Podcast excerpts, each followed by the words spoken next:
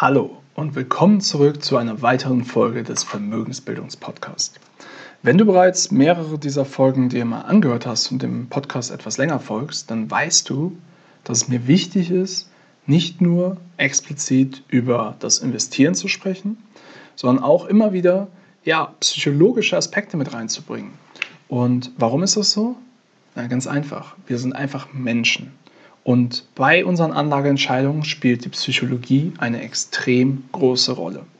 Und genau deswegen möchte ich heute dir den Rezenzeffekt oder auf Englisch Recency-Effekt ähm, näher bringen.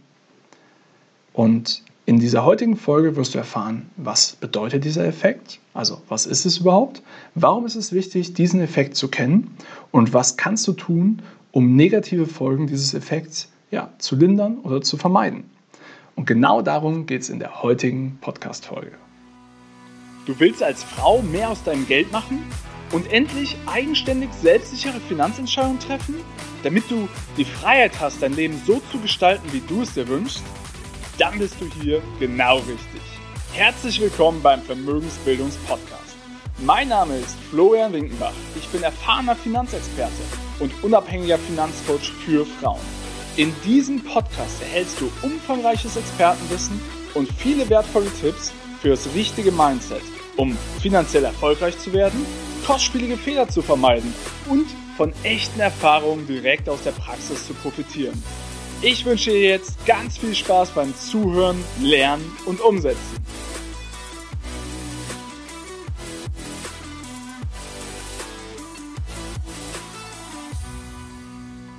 Also, was genau ist der Recency oder Rezenzeffekt?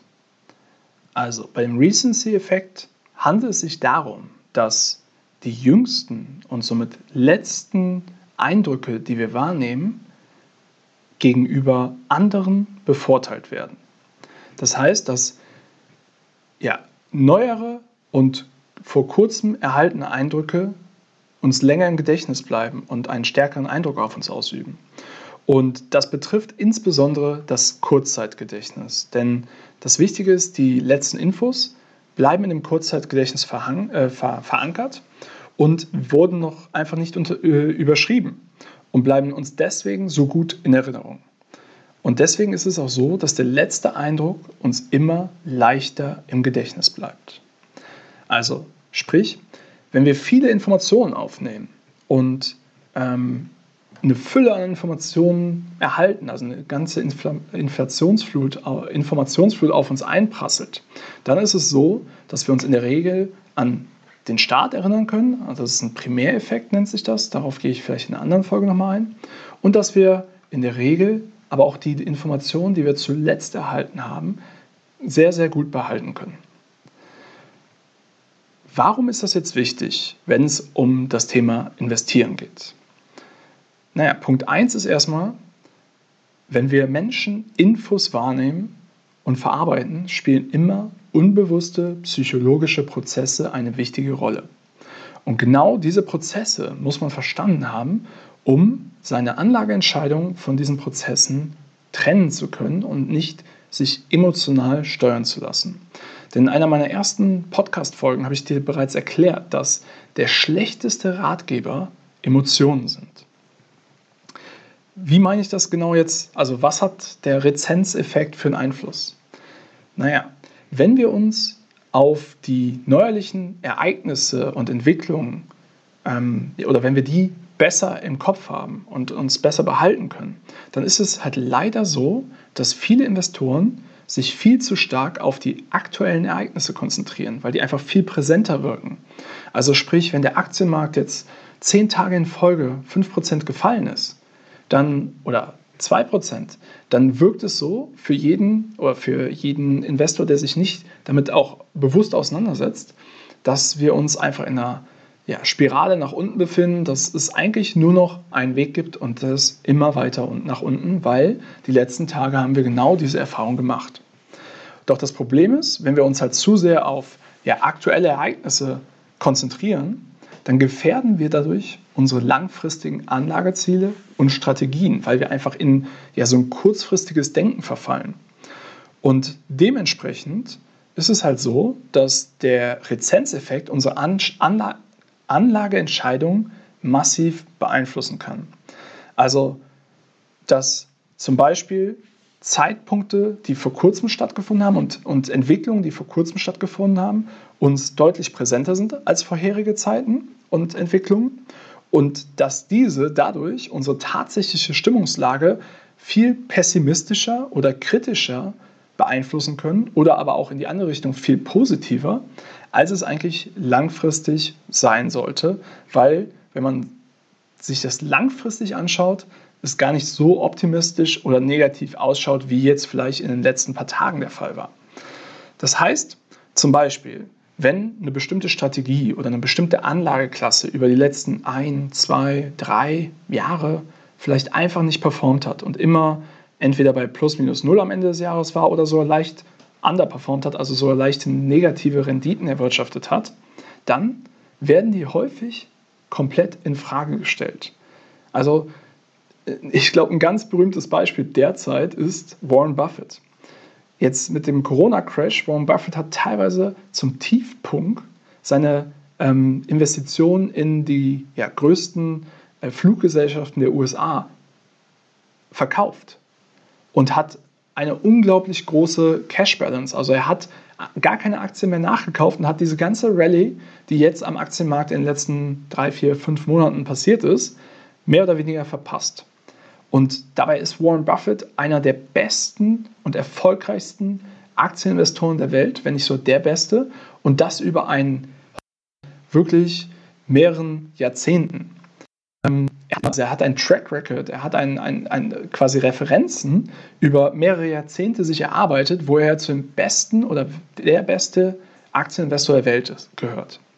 Und jetzt weil er diese eine Rallye verpasst hat, beziehungsweise sich entschieden hat, dort nicht einzusteigen, wird quasi sein ganzes Können in Frage gestellt und er wird angezählt, von wegen, ähm, ob er vielleicht nicht mehr weiß, ob er zu alt ist, ob er nicht mehr sich auskennt oder wie es sein kann, dass so ein Profi-Investor diese äh, krasse, Rallye verpasst hat. Und das ist doch genau das Thema. Die Leute sehen nur die letzten fünf Monate und dass er diese Rallye jetzt vielleicht verpasst hat. Aber die Leute sehen halt nicht die letzten 40 Jahre, in denen er ein Imperium aufgebaut hat und jeden Investor in Grund und Boden äh, performt hat. Ja? Also jeden Durchschnittsinvestor sowieso. Und ein anderer wichtiger Aspekt ist auch noch, dass die Massenmedien fördern ja geradezu dieses kurzfristige Denken unsererseits. Denn es geht ja eigentlich immer nur darum, deine Aufmerksamkeit zu erhalten. Und das heißt, jede, jede Form von Medium, was machen die? Die berichten über alltägliche Sensationen, Katastrophen, Krisen oder Dramen und haben gar kein Interesse daran, immer diese langfristige Perspektive reinzubringen, sondern es geht ja nur darum, heute wieder eine News Story zu haben, um deine Aufmerksamkeit zu erhalten. Und dieses kurzfristige Denken führt aber auch dazu, dass wir ähm, dann unsere Anlageentscheidungen ja, sehr kurzfristig auslegen, was langfristig deutlich nachteiliger für uns werden kann. Und wie kannst du jetzt ja, diese negativen Folgen des Rezenzeffekts vermeiden? Also Punkt 1, erstmal einen Schritt zurück. Der Rezenzeffekt wirkt auf deine Wahrnehmung. Ja, das ist ganz wichtig. Es liegt in deiner Wahrnehmung, ähm, wie du ja, die Dinge wahrnimmst. Und da hat der Rezenzeffekt einfach einen großen Einfluss drauf. Und deine Wahrnehmung wiederum beeinflusst deine Stimmung. Und deine Stimmung können dann wiederum deine Handlungen entsprechend ja, beeinflussen oder auslösen. Und das kann, sein, kann dazu führen, dass Emotionen immer wieder zu ja, ungünstigen Anlageentscheidungen führen oder auch zu jeglichen Entscheidungen in deinem Leben.